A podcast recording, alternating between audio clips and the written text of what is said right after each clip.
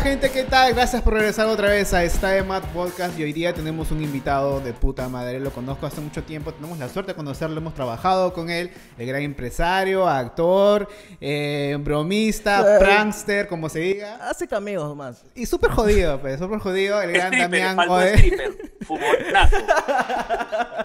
El gran Damián Gode, Damián, gracias por estar con nosotros, por tomarte el tiempo, porque, porque tú estás para full. No, que full, si ya no tengo trabajo. O sea, eres cachoso. Entra recién y de saque me pare porque ya no tengo trabajo, ya quebramos. Yo te, me acuerdo que te, que te, que te, que nervioso, que te pasé la voz creo que por enero y me dijiste, puta, creo que en julio voy a estar desocupado. Dije, ah, ya, pues es que... eh, No, no, voy a estar ocupado con Julio, te dije. Escucha bien. Para eso están los hisopos. ¿cómo, ¿Cómo estás en cuarentena? ¿Cómo, lamentablemente, por todo esto, tú tienes como tres restaurantes, no me equivoco, y varios negocios, y cómo, cómo te ha chocado tanto? ¿Qué tanto te ha jodido todo esto? No sé. ¿Quieres que te responda de verdad? Pues todo está cerrado. Hoy día, eh, felizmente, abrimos la basílica después de más de dos meses de sufrimiento. Arnold está camino a la apertura, estamos con lo del autocinemas Arnold. Y aún Arnold también está sacando el delivery y un pack que es para, para poder llevar a la casa, que viene con unos jueguitos, vienen tus hamburguesas para que tú las frías en tu casa, le pongas tu panchito, tus Ah, cremas chucha. y Ah, te bueno. preparas tu propia hamburguesa Arnold, ¿no?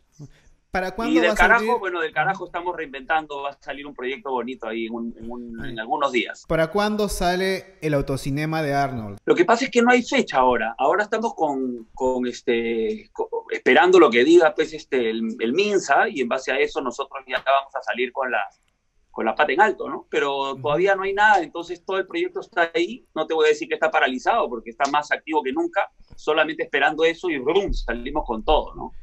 Pero el espacio donde haces el autocinema, ¿lo has agrandado o ha quedado tal cual? Yo todo lo tengo grande, pues Alexito, tú ya sabes. Pregunta huevada. No, pero en realidad no, no va a ser solo ahí. Hemos- eh, tenemos ahora unas locaciones alucinantes.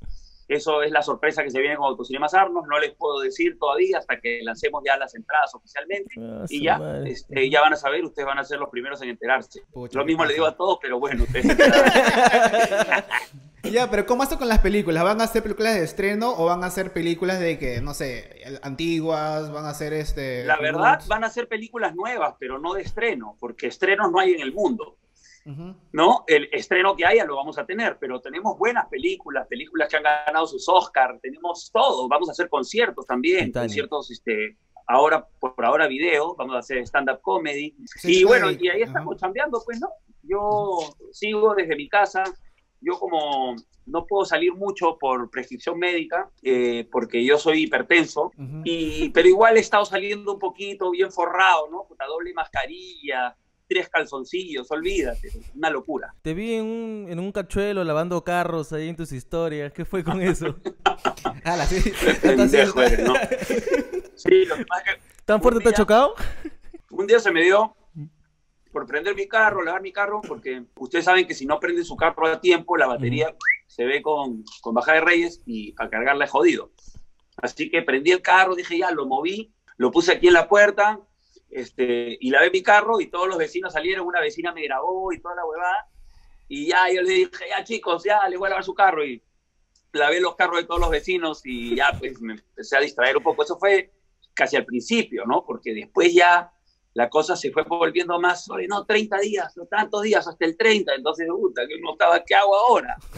Y inventando cosas, pues estaba inventando recetas, ya intoxiqué a toda mi familia, ya todos intoxicados Ahora que dices que tú eres hipertenso, ¿es por lo que tuviste un problema hace como cinco años? ¿Por eso es? Siete años, siete años pa' ocho. Ah, la mierda. ¿Cómo fue? O sea, justo eh, cuando pusiste un post en, en Facebook de cómo es lo que te pasó, investigué en YouTube y hay un reportaje que te hicieron en ATV. Ah, el investigador. Claro, pues, si no, si no se conoce. Ya, periodista eres ahora, ya, ya, ya, dale, dale, dale. Ya, Termina tu pero, blog. o sea, pero vi que de verdad te- hay un video. Tú te grabaste cuando te dio el preinfarto, un derrame. ¿Qué, qué es lo que te pasó? Primero que nada se me paró, el, porque fue un, fa- un infarto. se ríe. Lo único que se, te puede emociona, parar, se me pues. paró y pone una sonrisa y me mira así. bueno, fue un infarto cerebral. Estaba en Arequipa y tuve un, un ¿cómo se puede decir? Una, una molestia. Y bueno, eso hizo que al día siguiente pues se me suba un coagulito y ping, me llegué al, al techo y se me apagó la tele, pues, ¿no? me dieron tres infartos, pero ya pasó, sí, grabé, grabé. En ese momento grababa porque yo dije, me voy a morir, voy a dejar mis últimos segundos. O sea, que yo grabo todo, ¿no? O sea, no voy a pensar que la gente que grabo las conversaciones, no, grabo todo en video, siempre hago mis fotitos, siempre dejando un recuerdo para la familia, ¿no? ¿Cómo estamos viendo? Claro, pecho de ¿Cómo frena. estamos Ya que plata ahí? no les voy a dejar, que. Ya, ahora volviendo un poco ya mucho más al pasado de lo que pasó, eh, tú comenzaste en televisión por las bromas, por las jodas. Toyo fue mi Augusto Ferrando. Yo hacía, yo hacía, bueno, no porque se parezca pues, a, a este, alguno de los Ferrando, pero Toyo, efectivamente, en ese momento, yo hacía mis cámaras escondidas a la gente del teatro. Yo tenía un teatro en esa época en Jesús María, con Enrique Victoria, que en paz descanse. Él era mi profesor antes y después hizo un teatro, lo invité y ahí tuvimos un teatro y íbamos con la gente de, mi... O sea, con la gente que estábamos en Enrique, trabajaban conmigo y hueveábamos ahí. Y resulta que este, fui a un casting.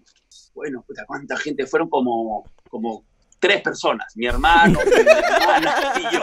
Y me escogieron a mí. Pero no ¿cuál porque fue sea el- mejor, sino que, bueno... Pero ya, ¿cuál fue el casting? Te dijeron, hay un casting para un programa de jodas, para cámara escondida. ¿Para qué era el programa en realidad? El, el programa se llama Gente Job, eh, era un programa de jodas, pero ya cuando ya eh, empezamos a, a armar un poquito la cosa, ya empezaron a salir nuevas ideas y se convirtió en un programa que tenía cámaras escondidas, entrevistas hueveras, cosas que hemos hecho con ustedes también, en la radio, etcétera. Y ya funcionó. Creo que el programa sí tuvo un éxito tremendo, estuvo ya como una semana, ¿no? En la tele. Madre. No, estuvo poco tiempo, unos meses nomás. Siempre han habido, pues, este, sus atinos y desatinos. Pero ¿cuándo fue cuando que, que tuvieron un programa propio ustedes? Ese fue, ese fue el programa que me dices, ¿Mm? Gente Jo. Pero fue Ese, ¿para qué bueno, fue? propio porque éramos, yo, Toyo y yo, y éramos más. No, no, estaba pero Rafael Cabero, Royal Deraila, estaba Lali Goizueta, Ah, Giovanni, varios ¿Es personajes, ¿no? Que había ¿Eso una fue rata, en qué una canal? cantadilla, una ¿En rata At- un peluche. ¿En ATV o, o fue en Latina? ¿O en qué canal fue? No, el ATV. En ATV. En Latina, Latina es para bañarse. ATV. Y de ahí han sido, después de eso, ustedes entraron a la radio. ¿Entraron primero a estudio o a Planeta? ¿O, o- o cómo No, fue? nuestra primera radio fue Viva. Ah, en 5 vivo. de la mañana creo que empezaba. Viva FM se llamaba. 104.7. Sí, claro. Sí, o sea, nosotros íbamos a ir a televisión a otro canal. Estos canales eran de radio, era de Ricardito Belmo. Nos invitó para hacer televisión, OK TV creo se llamaba, que pasaban pura música y íbamos a pasar nuestro video. Pero cuando vimos números para grabar, no, no, no daban los números.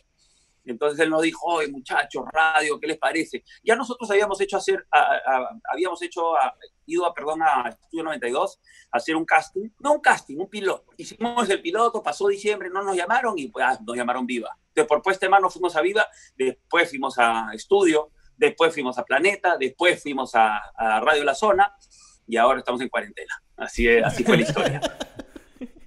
Pero entre ustedes, aparte, la, la idea de las llamadas, ¿ustedes de dónde sacaron esa idea? ¿Hay una referencia de extranjero o ustedes mismos fue, fue idea suya? No, no. La verdad, nunca ustedes han trabajado con nosotros, nunca nos ha gustado copiar. Es más, yo no, no veía programas como Tinelli, yo no lo veía por no influenciarme de alguna manera. Y el tema de las llamadas fue simple.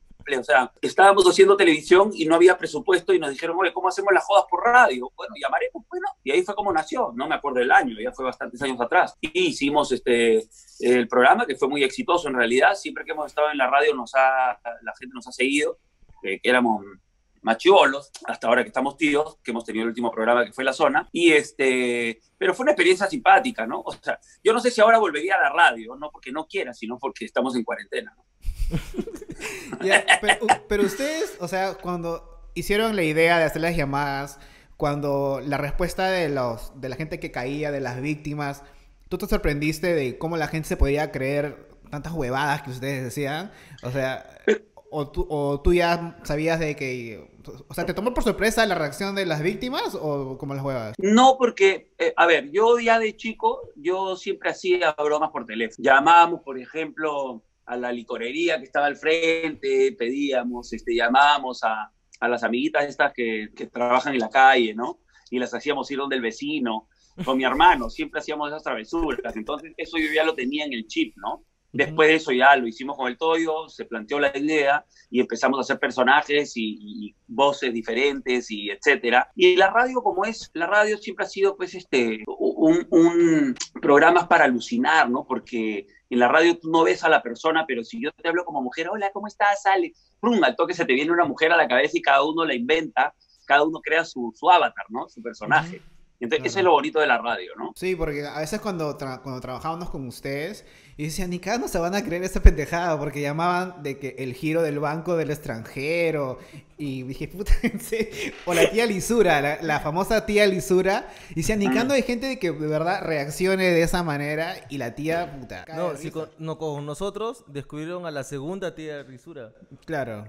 Con ustedes, claro, cuando empezamos a grabar el canal de YouTube, que fue con los sonámbulos, uh -huh. ustedes efectivamente empezó y ahí salió la segunda tía Lisura. Pero claro, así como usted, mucha gente nos dice, ay, ya, esa ya tú la conoces, ya tú le has dicho que, que siga la cuerda. No le digo, pero si no quieren creer, no crean. Pues y ya varias personas que nos han retado así los hemos llamado y los hemos jodido.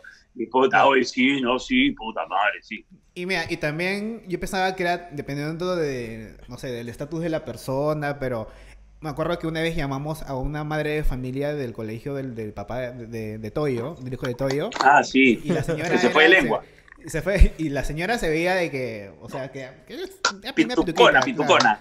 Y cayó también, y cayó con, porque creo que la broma era de que el nombre de su hijo era muy largo, entonces le iban a cobrar 20 soles más. 20 soles más para que su nombre quepa. Y yo, ni cada se van a creer. Le van a cayó. Dijo, Te lo teníamos que contar. teníamos que contar. Puta, cae de risa. Y, eh, a mí, en verdad, me sorprende también cuando hacían cámara escondida y tú nos decías, pongan la cámara en su cara. Nosotros se va a dar cuenta y tú no se va a dar cuenta. Y le poníamos la cámara en su cara y la, y la gente, gente, no, no reaccionaba.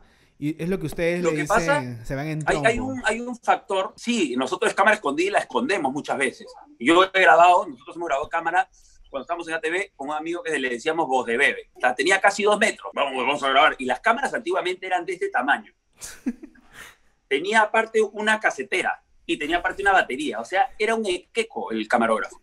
Y a ese pata que era enorme lo metíamos en un closet pequeño y un entraba así todo ajustado con su cámara y, puta, y tenía que grabar por la puertita de la cámara. Después dijimos, puta, ya, las cámaras se fueron achicando, como la tuya, y, este, y, y empezamos a crear biombos, que con ustedes también lo hemos hecho, ¿no? Ajá. Estas cajas con, con los vidrios y todo. Pero en un momento decíamos, oye, aguanta, pon la cámara ahí, como si, estu como si fuera una cámara. Está en la mesa de noche del paciente, es una cámara. Y esa cámara estaba grabando. Es como que cuando dicen que un día había un experimento que cuando dejaron en una muestra, en, una, en una, un vaso de, de, gaseosa, había metido la plata ahí. Entonces tú cuando eres el choro, cuando entra, va a buscar los cajones, busca la caja fuerte, busca, pero si ves un vaso vacío, sucio, con papelitos, mmm, es basura, pues. Claro. Entonces es un poco el efecto que genera el hecho de que tengas la cámara en tu casa, o cuando hacíamos de tipo periodismo, había un pretexto para que esté la cámara. Claro. Cuando hacíamos una intervención, ah, había cámara porque eran los municipales que estaban ahí, ¿no? Uh -huh. Cuando hicimos con ustedes la cámara, por ejemplo, de, de Paloma Fiusa. ¿no? Claro, justo este... eso también porque trabajamos con el equipo de América y habían camarógrafos uh -huh. que trabajaban con los chicos de, de Esto es Guerra y cuando ellos salieron, en la cara, ellos estaban al frente de ellos. Y les decía, oh, ¿lo van a descubrir? Y la paloma y, y, el novio, puta, ni, ni nada. O sea, ahí fue cuando ya uno nos dimos cuenta de que, ok, ya, la cámara, métele la cámara. Y cada vez sí. que venían chicos a ayudarnos cuando grabábamos el y yo, decíamos, métele, métele, métele ya, porque ya sabíamos de que ellos, la gente se pone, como dice Damián y todo yo, se ponen en trompo y no ven cámara, solamente ven eh, la acción. El, ¿Ves negro? Se enfocan en lo que está pasando y lo demás les, les importa nada. Pues.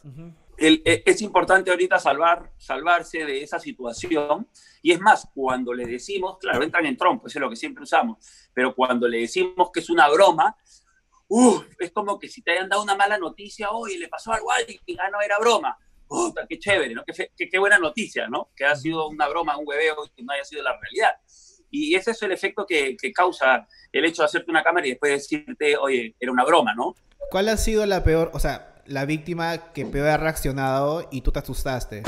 Y dijiste, puta, la cagamos, Toyo. Yo tengo una anécdota que siempre lo contamos con Toyo, que era, llamamos a, a don Augusto por los campos, que en paz descanse. y le dijimos que su hija Flor estaba embarazada. Toyo era el enamorado conchudo y yo era algo así como, no recuerdo, el papá del enamorado conchudo. Entonces, este, eh, Toyo le decía que se tenía que ir a vivir a su casa porque eh, la había embarazado a Florcita y teníamos que ir, y yo le decía, sí, que se vaya, hijo es un zángano, YouTube está. Y bueno, em, me tocaba pues este participar y entrábamos con el tío y le decíamos todo esto, y resulta que el tío nos manda una carta notarial a RPP diciendo de que, porque se dieron cuenta, porque después le dicen, oye, salió en la radio, manda una carta notarial, pero olvídate, parece que estaba hecha con, no sé, e, era ya hecha por el mejor estudio de Lima, o sea, nos iban a meter a, a la canela. Y este, entonces a la gente de RPP, que siempre nos ayudaba con la parte legal, oye, ¿cómo hacemos? ¿Cómo resolvemos esto? ¿no? Porque después de mucho tiempo nosotros ya empezamos a utilizar los famosos cómplices para que sean parte, digamos, del proceso y que cuando hay una broma le digan, oye, fui yo y ya aguantarlos un poco, ¿no? Bajarle los humos.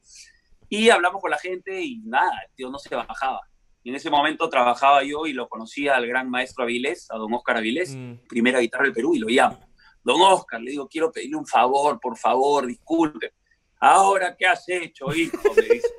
Y le conté la historia. Puta, se reía, pero ¿por qué haces eso? Ya llamó a Polo Campo, el hijo de mi sobrino, por favor. Y ahí acabó la historia. O sea, ya era chamba entre grandes, se tenían que entender, ¿no? Pero en ese tiempo, eh, Polo Campos no iba a la Peña del Carajo. O sea, ¿no lo conocías tú? Creo que lo conocí después, pero así lo haya conocido igual, pues, ¿no? Las voces siempre las cambiamos. O sea, es, eh, creamos personajes, no, no, no siempre es lo mismo, ¿no? Eso o sea, siempre le metemos su recutejo. Esto ha sido por llamada y por cámara escondida. ¿Cuál ha sido el que te asustó? Cuando uno ve el de ¿Cómo se llama el actor con el carro que lo chancaron? Carlos Torto. Esa fue bien pendeja. Aparte, o sea, ¿él ha sido el más fuerte o ha habido otros que han sido...? El de la Pepa Valdesari fue thriller, weón. Sí, bueno, a, ver, siempre nos preguntan, ¿cuál es la cámara que más te gusta? Bueno, la que menos me gustaba como idea era la de Chiquito Flores, pero fue una de las que más éxito tuvo. Entonces, era mm. bien loco porque tú no decidías lo que la gente quería ver o lo que la gente... el, el el éxito que le iba a dar la gente, porque ellos son finalmente los que mandan, mientras más lo ven, más lo comparten, etc. Pero fueron ellos. En esa época trabajamos con Magali TV y hacíamos cámaras escondidas ahí. Y siempre teníamos que hacerle cámaras a famosos porque era un programa, digamos, de farándula. Y, este, y eso pasó como anécdota lo de Chiquito Flores, ¿no? Al final fue un boom. Pero la cámara de Thornton, y como tú mencionas, este, Jorge, es claro, la de Pepa Valdesari también, porque Pepa Valdesari saca un arma al final, ¿no? Era una carabina de balines, pero su esposa ya le había escondido los balines, su esposo era cómplice, le había escondido los ah, balines, entonces él hacía la cinta. y en el caso de Thornton, claro, Thornton había un tema de sentimiento, porque él tenía un carro que lo tenía que vender, pero no lo quería vender, pero necesitaba. Entonces, sí, pues había un tema bastante delgado ahí. Y cuando él está firmando el contrato en esta chatarrería, porque fue a vender el carro al dueño de la chatarrería, que necesitaba un carro, y cuando va a firmar el contrato, antes de firmar, ¡boom! le cae la pala de Caterpillar y chao, pues. Tú veías antes que él estaba con su celular grabando, así, y le pusimos una musiquita así, recontra Bobby, ¿no? Sí, sí.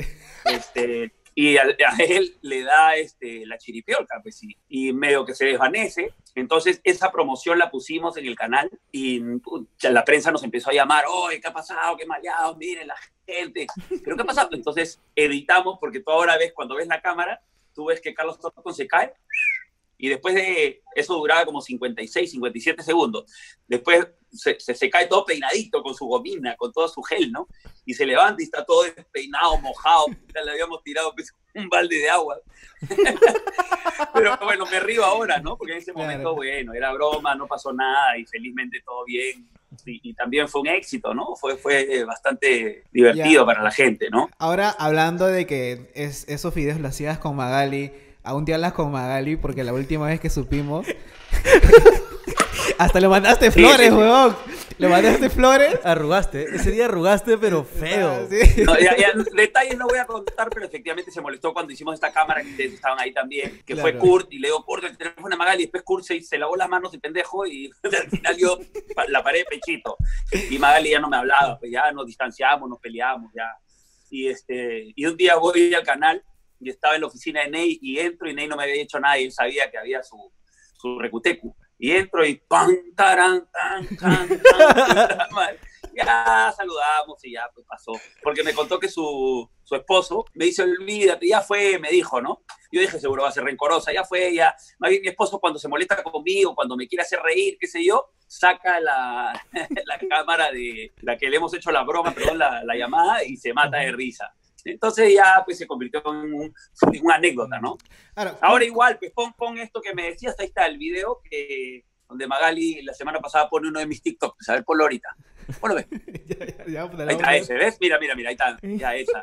Ya, claro. Ya, sí. Ahora, pero, lo pegues, pues, como... eh, ¿cómo se llama Kurt? ¿Cuál es su nombre artístico? ¿Metiche? Metiche, Kurt, ahí está. Kurt Díaz Vicencio. Ok, ah, Kurt Metiche. es Metiche. Metiche fue a la, ese día a la grabación y estuvimos llamando a varias gente de la farándula y una de esos fue. Magali. En el video, en- acá voy a dejar el link abajo en la descripción del video para que vuelvan a recordar y detrás de cámara, porque acabó el video, la cara de Damián fue como que puta madre. Y estoy ya, weón. La garrotera, el chavo. Sí, sí, está. No, y no, lo peor, de- primero dijo, no, está huevón, como las huevas. Después, oye, Delia, mándale un ramo de rosas a... Sí, sí, sí, sí, sí. Puta, qué padre. Cosas de la vida, pues, ya, ya pasan Sí. y ya está. Ahora, Pero bueno, este, son anécdotas que quedan, ¿no? En la historia. Sí, sí, sí, sí. Nosotros, puta, esa época que trabajamos con ustedes fue, fue en caga de risa. Sí. Eh, ganamos Por todo más el que no les pagábamos. Sí, se demoraba una vida. Carepalo todavía lo dice, ¿no? Pero bueno. eh, ahora, volviendo un poco también a la historia de cómo tú has crecido como empresario, mientras que hacías las cámaras escondidas, la televisión, la radio, Antes que pierdas todo. a- antes que pierdas todo que... Por favor, pónganme una música melancólica acá. Ah, la de cómo se llama Ricky Morty, ¿ya? Ya. Sí, ¿Cuál, fue, pues, cuál fue tu primer negocio grande? Eh, eh, ¿La Peña del Carajo? Mi primer ¿qué? negocio, sí. O antes Bueno, creo que... el del carajo, un- después fue el Yonja, que también era una peña con un callejón. Pero antes yo tenía, ah, mi historia empieza en Ica, ¿no? Nosotros somos iqueños.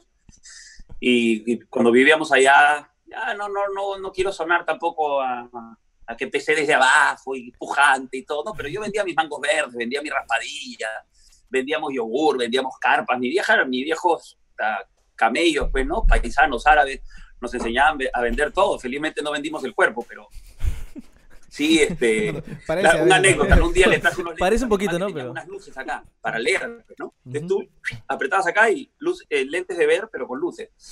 Yo, mamá, ¡ay, qué lindos, hijo, lo máximo! Me dijo, justo me faltaba eso. Y después de un tiempo lo voy, mamá, yo estaba con unos lentes, otros, otros lentes. Le digo, mami, los lentes que te traje.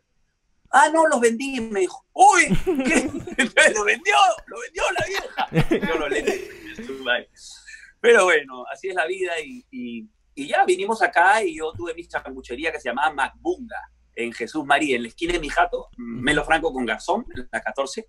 Ahí en la esquina hice con cañas mi primer negocio eh, conceptual, temático, Macbunga, que era un cavernícola y, y los sándwiches eran divertidos, el Bronto Sándwich, el Pterodactyl Royal, o sea, había varias, varios, este, la carta era bastante divertida también. Fue el primer Sí. negocio que tenía ADN de los que Si no me después ya equivoco, venían otros más, ¿no? esa casa que tú mencionas ahorita en Jesús María o Pueblo Libre, no es donde ya fuimos a comer donde la China y que ahora tu casa es un restaurante, pollería, creo. Sí, sí, sí. Sí, sí, sí, sí, sí. Ahí, Ya. esa esquina. Esa esquina, ahí es en esa esquinita, tirado para Garzón, Ya. era mi, mi restaurante, pues. Y ahí yo estaba en mi jato, nomás bajaba y vendíamos y monstruo. Pero ¿por qué no siguió negocio? ¿Por qué no siguió? Porque dejó de funcionar o quisiste abrir otra y ya viste de que no tenía mucho tiempo para ese restaurante o por qué no fue una cadena. Los negocios son así. Eh, El, el restaurante es uno de los negocios más difíciles que hay. Comida, tienes contaminación cruzada, tienes que precios, costos, el precio sube eh, y tú no puedes estar subiendo la carta, eh, la administración en sí, el control. Ya con el tiempo han habido cámaras y todo, pero antes la gente era bien palomilla. En mi sanguchería, para contarles, eh, contraté una persona, sí, trabajaba con un amigo que era Juanjo, pero después contratamos una persona y esta persona este, yo, por ejemplo, tenía la hamburguesa. ¿no? Antes las hamburguesas no eran como ahora, como en Arnold's, ¿no? Preparadas, sino era una bolita. Entonces, este, yo tenía, vamos a decir, 50 bolitas, y, sí, esto suena un poco eh, erótico, pero tenía 50 bolas y 50 panes. Entonces el pendejo agarraba la bolita, la partía en dos, sacaba dos bolitas y llevaba sus panes. Entonces vendía sus panes con media bola mía y mis panes con media bola. Entonces ya no vendía 50 panes míos, sino vendía 30 panes míos y 20 de él. Ah, Entonces sobraban pendejo. 20 míos Pendejo. y él Y se la encima la ganaba. calidad bajaba porque la carne obviamente era más pequeña, era más delgada. Pero Entonces, claro, aparte de cagarme con la plata porque me robaba, Obviamente. este, también este, me dejaba mal con los clientes porque la carne era, pues, un, era un papel, una suela. Y ya, pues, y así, pues con el tiempo vas aprendiendo, vas conociendo, etcétera, ¿no? ¿Y por qué lo cerré? Bueno, los negocios abren y se cierran. Ujú. No todos este, son exitosos siempre, a veces también quieres crecer y ves que puedes hacer algo más grande y vas cambiando, mutando, el negocio es así, ¿no? El negocio de restaurantes o discotecas, el- sobre todo discotecas, es bastante cíclico, ¿no? O sea, dura un tiempo. Lo que sí duró fue la Peña del Carajo, que duró 20 años, eh, pre-cuarentena. Y bueno, y ahora estamos reinventando para hacer otra cosa, pero así, son, así pasan las cosas y 20 ¿Qué fue? años ahí de historia, ¿no? ¿Qué fue con Gel? Nosotros íbamos, antes de conocerte, íbamos Claro. de vez en cuando porque era una discoteca eh, Chévere, temática de puta madre. Sí. Íbamos y hasta habían pinballs, habían no sé, mesas de... No, Sí. no me acuerdo si... Videojuegos, había videojuegos, un habían- huevadas. Habían arcades, Sí, sí, sí. arcades. Y, Sí. y había más, o sea, ¿por qué dejaste de hacer gel? ¿Por temas logísticos? ¿Por temas internos? No, lo, lo- a ver, este, la logística sin duda es un tema complicado, el marketing, todo no es tan fácil, ¿no? Pero como te digo, esos negocios son cíclicos, entonces llega el verano y la gente del verano se va a la playa y va cambiando, después se va la gente, después la gente crece. En estos negocios, a diferencia con del carajo, del carajo tú vas cuando ya estás grande y, y tus gustos ya los tienes definidos. Cuando estás chico, vas pues a gel, después ya no te gusta gel, te gustaba Mr. Fish y así vas cambiando de gustos y vas creciendo, ya vas a la universidad, ya sales, ya tienes un hijo y cambia pues. Entonces otra vez tienes que conquistar a un público nuevo. Yo siempre decía, ¿no? Éramos como la, el colegio y después la, la peña era como la universidad, ¿no? Como para después de venir a este local tienes que venir a la peña, ¿no? Era un poco capitalizar, pero eran públicos diferentes, pero logramos hacerlo con bastante de la, de la, de la gente que iba, ¿no? Ahora, pero tú sientes la diferencia cuando dicen de que a veces la música criolla se está dejando de lado. ¿Fue un, fue un golpe o tú sientes la diferencia cíclica, por ejemplo, en los 2000 a ahorita con la piña del carajo? Sí, claro. Claro, no, no por la música, este, como te digo, nuevamente voy al público. El público ya estaba viejo, muchos de ellos, chao, este, se fueron para La Habana y ya pues, va, bajando ese público y el público que venía era más reggaetonero. No es que muera, lo que está muriendo es la gente. La música sigue ahí, está en Claro, todas las claro. radios, está... Y, pero no, y, y yo, bueno, bajó sí, pero bajó por un tema situacional. La última etapa, cuando hicimos el renacer, que cambiamos todo el concepto y justo nos agarra el, virus maldito Ujú. este. Y, a ver, a mí me gusta la música criolla, pero me gusta también la salsa. Entonces, Claro. ahorita, por ejemplo, como ejemplo, te cuento que he sacado una canción, produjo una canción y la producción este, musical me ayudó Ramiro Aldana y el Chorri, que ustedes lo conocen, también me ha ayudado con el tema de videos y demás. Y este, es un- una canción de Resistiré, que es el tema español del dúo dinámico, que lo sacaron varios artistas españoles, entre ellos David Bisbal y otros. Y nosotros lo hemos hecho en versión vals, que, bueno, que ya está, pues, ¿no? Saliendo ahorita. Y, y termina en un son de la patada. O sea, están Bartola, está Lucia Vilés, Iraida Valdivia, Ah, ¿qué está Daniela hablas? Darcourt, está Mayra Goñi, está Ah. Melcochita Blades, está eh, eh, Tony Zúcar, Alex este, Ramírez, eh, olvídate, las, las orquestas Acarey y Picante, eh, Chantal Oneto, olvídate lo que es, es una locura, una ¿Cuándo locura. Y- sale? ¿O ¿Y por qué te cuento esto? Porque sigo apostando, porque este es un vals que termina en un son, es un vals que termina en un, en un salsón, así, una rumba, ¿no? Entonces sigo apostando por eso porque sé que la gente sigue escuchando, ¿no? ¿Cuándo sale o si ya salió, dónde lo podemos escuchar? Bueno, eh, lo pueden encontrar en las redes del Carajo Perú y también en, en, este, en mis redes, en mi Facebook, Damián de Jamis. Igual te dejo el link para que tu gente lo pueda ver, ¿no? Sí, sí, vamos, a estar atentos. También vamos a compartirlo cuando, cuando salga. De si ya todas salió, maneras. pues lo estamos compartiendo en estos momentos. De todas maneras. Buenísimo, buenísimo, muchachos. Ahí también está sumado Dani Cano de Colombia, que es un amigo que trabaja con Carlos Vives también. Olvídate, la gente que se está sumando, una gente con el, que lo han hecho con el bobo, porque este no es un tema de que yo voy a ganar plata, él va a ganar plata, ¿no? Este lo estamos haciendo por el sentir de todo lo que está pasando. Porque si bien en el Perú, Contigo Perú es el tema, nuestro himno nacional, nuestro Ujú. segundo himno, eh, para España y para el mundo se convirtió en el tema de Resistiré. Y lo que pasa es que Contigo Perú también lo estamos haciendo en versión festejo, porque es un vals, Ujú. lo estamos haciendo en festejo también. Entonces estamos haciendo esto y vamos a hacer la versión peruana, el Contigo Perú, en festejo, ¿no? Man, yo, paja. Y, y en Sí, música, sí. ¿tú, tú tocas instrumentos? Tocas, me acuerdo que a veces hueveabas con el cajón, pero ¿tú tocas algún instrumento? pues. Voy a intentar, ¿ya? A. Voy a intentar arrimarte el piano.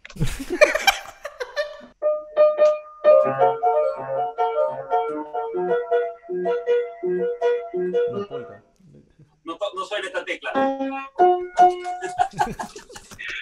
No sé qué pasó, pero una tecla está media tecla, o sea, está vieja. Es era una polka, ¿cierto? ¿Qué cosa? Era una polka. No, parece una polka, no sé ni qué es, weón. Una canción que aprendí cuando viajé a Chile hace años y me la enseñaron. Y bueno, es la única que sé también. Pero pongan ahí como que yo soy maestro piano, ¿no? Daniel. Pero la pasión por la música que le, que le tienes cariño a la música criolla, a la música peruana, ¿de dónde viene? ¿Por tus papás? ¿Por la ciudad? ¿Por el barrio? Eh, por mi, por Ica. Yo vivía en Ica porque nací allá hasta el 87 que vinimos a Lima cuando yo tenía 13 años. Eh, y ahí estaba la tía Lola, pues, ¿no? Que era la tía Lola que en honor a ella hizo un restaurante en Ica que ya no está tampoco funcionando. Y este, ella era la tía mamá, pues, ¿no? Y nos enseñó, pues, ahí en la casa con el tío Quino, que era un chinito que no hablaba nunca, nunca. Cuando se metía a sus tragos cantaba, weón. Olvídate lo que era. Y ahí siempre se escuchaba en los carnavales, pues siempre música criolla, Navidad, música criolla, las fiestas, los cumpleaños de la abuelita Rosa y todo era música criolla, ¿no? Y eran otras épocas, pero se- ese, ese, ese gusto se te queda para toda la vida, ¿no? Yo siempre digo, ¿no? Esto hay que enseñarle a los hijos, porque no es que te nazca, porque claro, los hijos que nacen ahora, y no es por quitar mérito ni nada, están escuchando reggaetón, pero reggaetón es un sonido foráneo. Eh, nosotros tenemos nuestra música, pero no te digo que nuestra música sea la criolla solamente, porque es la de la costa, al igual que el festejo, el vals y el festejo. Pero hay, hay música folclórica, hay música de la sierra, de la selva, hay rock peruano, o sea, hay todo, hay cumbia, hay, hay chicha. Entonces, eh, para la, la, la ruta que tú veas, oye, a mí me gusta música criolla, yo le enseño a mi hijo música criolla. Y Mager, desde que está chiquito, antes de dormir, se pone su Contigo Perú, porque él de chico conoció pues al, al- a Don Oscar Avilés, al Sambo, a los, todos los artistas por la peña. Entonces, él tiene ese, ese sentimiento por, por, por la, nuestra música y eso me parece chévere, ¿no? Y siempre que lo escucho, sobre todo ahora que está en clases virtuales y tienen un break, este, porque a veces dice, mamá, ¿puedo faltar a la clase? Oye, pues esto son clases virtuales. bueno, la cosa es que escucho, yo me pongo ahí, a veces lo subo en mis historias, me meto y lo escucho que está ahí este, eh, explicándole a sus amigos y le pone, ¿no? Contigo Perú, le pone varias canciones, Lucha Reyes, y monstruo, porque yo digo, man, ya él a sus amigos les está metiendo el bichito, ¿no? Y sus amigos no saben ni qué es probablemente, yo no lo sé. Y Claro. eso me parece chévere, me parece interesante, es una, un bichito que, que hemos puesto ahí, pues, ¿no? Para que Claro. crezca y siga, continúe nuestra música, ¿no? ¿Y Arnolds, cómo nació la idea de Arnolds? ¿Fue también este por tema tuyo? De, porque he visto entrevistas y, y artículos que dices de que una idea que siempre querías hacerlo hace mucho tiempo. Pero más o menos desde cuándo tú ya tenías planeado hacer eso. ¿O por qué? La ¿O por verdad, hace bastantes años, Alex, ¿ah? el tema del, del- de Arnold hace muchos años, pero tenía el concepto del autocinema, no del restaurante Arnold. Entonces, este, yo dije, bueno, vamos a hacerlo. Fui a Magdalena, me acuerdo hace años, a buscar al alcalde y le dije, mira, tengo este proyecto. No se dio, como varios proyectos que se dan o no se dan. Y este, un día se presentó en Por Demar este espacio y yo dije, bueno, acá podemos hacer el autocine y ping, lo complementamos con un restaurante, creamos Arnold, que era un concepto de los años 50, Ujú. de la época de Happy Days, y empezaron a salir todas las cosas y se armó el local que, que gracias a Dios y gracias a todos los que, seguidores, pues fue un éxito, ¿no? Y digo fue porque, bueno, ya tuvimos que cerrar, pero momentáneamente, porque ya ahorita vamos a abrir ya nuevamente con, con el autocinema, con los autocinemas, con el delivery, con los packs también que hemos sacado que les explicaba, ¿no? ¿Y la basílica cómo nace? ¿De dónde nace esa, esa temática de cielo e infierno que creaste en Basílica? Lo que pasa es que en Basílica había un- una panadería, eh, vamos a decirlo, una panadería medio restaurante que se llamaba El Artisán, que era creado por mis socios. Ellos, uno es peruano que vive en Las Vegas, el otro es francés que vive en Washington. Son panaderos profesionales. Y Maña. crearon esto aquí. Eh, pero bueno, con el tiempo eh, ellos vivían allá, no vivían acá. Entonces un negocio no lo puedes manejar a control remoto.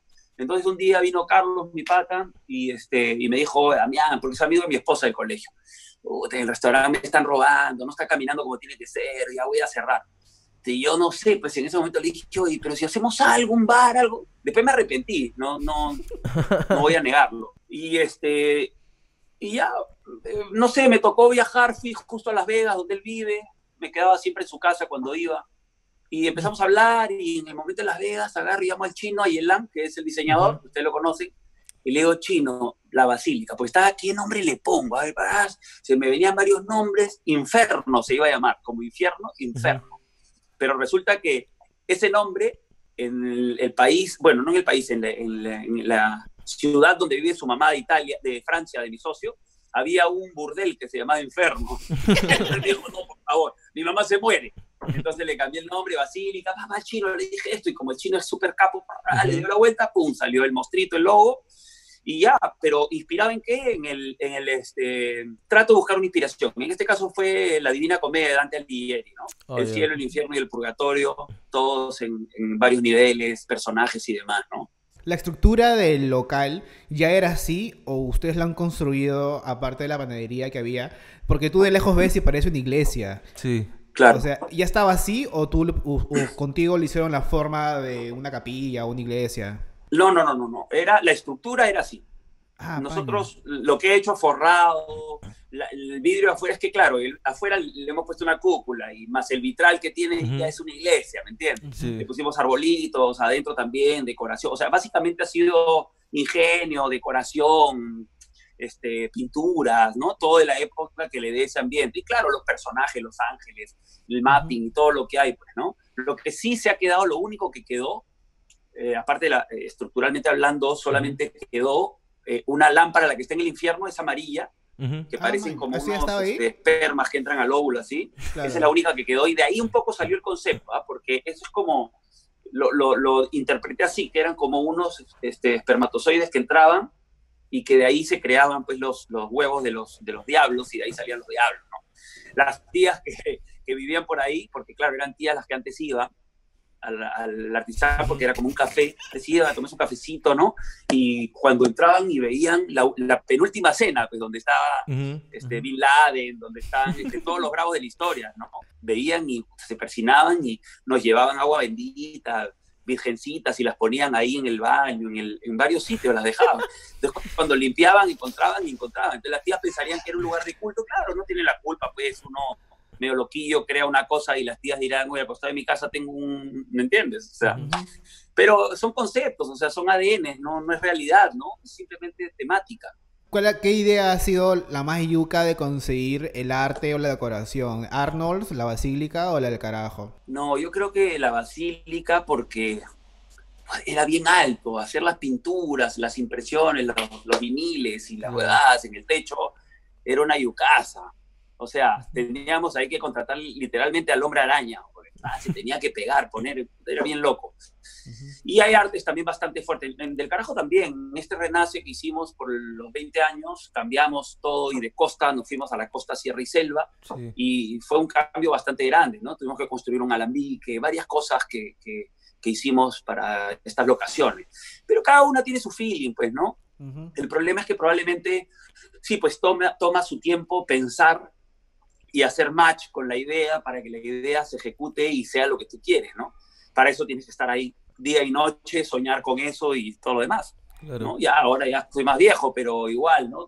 Esto se ha dado un momento difícil, que todo ahorita está cerrado, pero estamos tratando de reabrir para, para ver que nuestra gente con la que hemos trabajado muchos años enganche y, y todos tengamos chamba, pues, ¿no? Una pregunta, no una duda. ¿Tú llegaste a sacar una marca de pisco? Sí, sí, La Nación, no sé dónde está el pisco. Acá está. ¡Ay! Ah, es botella chiquititas. O sea, en la foto parece una majuana. Ay, chuchi, no me puse el. No, huevón. Este es, es una, una, garrafita. Este, también diseñada por el chino. Y ah, es lo bueno que viene un litro de pisco. Y tenemos la, el, destilado en, en, alambique y en falca. Este es de 42, pero tenemos de 44 también para cócteles. Así que bueno, también está paralizado esto, pero justo nos agarró el momento de vendimia. La vendimia es la, la cortada de la uva, después viene todo el proceso para hacer la, eh, la pizza, la destilación y todo.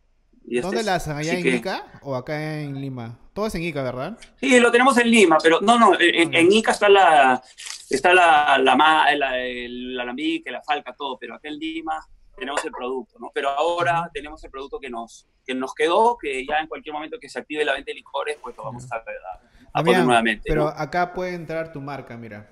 Acá puede entrar Ya, un a par ver. de botellas, un par de Sí, botellas. sí ¿eh? entra. Sí. No, más, más- más, más grande. Más grande y te puedo dar otra cosa. Así que cuando quieras darnos un par de botellitas para Dale, dejarla acá, dale. me encantaba. Dale, yo les mando, no hay problema. Que se abran las fronteras y les mando ahí de todas maneras. Oh, estamos cerquita a, a la Basílica, en realidad. Estamos a cinco minutos aproximadamente. Nosotros estamos San Borja. por el Petagonito. Se mudaron. Ujú. Mierda. Ah, que ahora están viviendo juntos, pues.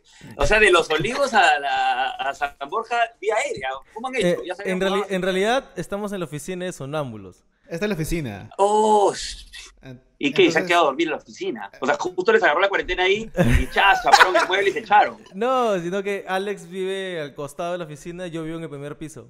O sea, la casa nos ha alquilado mi apartamento donde yo vivo y a Jorge abajo un espacio. Y acá está la oficina, Bien, o sea, ahí. este es el estudio. O sea, Entonces, o sea, Jorge está abajo y tú vas arriba. ¿Siempre es así, no? sí, siempre, siempre. Oh, Deje, deje, deje, todo que sea con cariño, ¿no? No hay problema. En momento de cuarentena todo vale. Ah, ya te la hicieron ya. Sabe ahí, sabe. Bueno, Damián, este, gracias otra vez por acompañarnos. No, ha sido un a gustazo. Eh, tenemos mucho cariño nosotros, gente de Sonámbulos, y ojalá de que todo mejore para todos y que otra vez vuelvan a abrir las puertas para ir otra vez a la Basílica. Que por cierto, vayan porque es de puta madre. Hemos ido varias veces y la parte de la comida, los tragos, el espacio, el ambiente, fue una experiencia. En Arnold's, en la Basílica, en el carajo. En todos los locales de Damián es un buen lugar. Este es mi Facebook, Damián Odeja a mí, si lo puedes poner aquí. Ahí, Sí, sí, ahí, ya lo no, puse. no, no, este, ahí estar, y, ahí dice Damián Odeja. Bueno, y se van a mi Facebook y vean ahí la, la, la transmisión del día 29 de mayo, ¿no? Sí, ahí la buscan y, y para que vean un lomo saltado hemos preparado. Olvídate lo que es.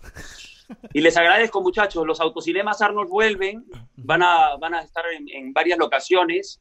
Así que que el barbón nos ayude. Estamos en eso, muchachos. Les agradezco ojalá más bien la entrevista y, y ya corten y no jodan. Bueno, gente, nos despedimos hasta la próxima edición de Está de Más, el podcast en cuarentena. Y bueno, este, vayan a seguir a Damián Ode a todos sus restaurantes, espacios, canales de YouTube. Gracias, donde gracias. Pueden, Damián y cerrado, y aparece en todos lados. Cachos. Así que nos vemos hasta la próxima. Comenten, suscríbanse, denle like a este video. y Suscríbanse. No se olviden también de Damián el Toyo. Y ya en realidad corto porque tengo Huguito y Raquel que me están esperando hace rato. Tengo una reunión y ustedes llaman nomás sin avisar. A lo mías son. dale, Damián, cuídate. Cuídense mucho. Adiós. Gracias. Chao, Damián, gracias.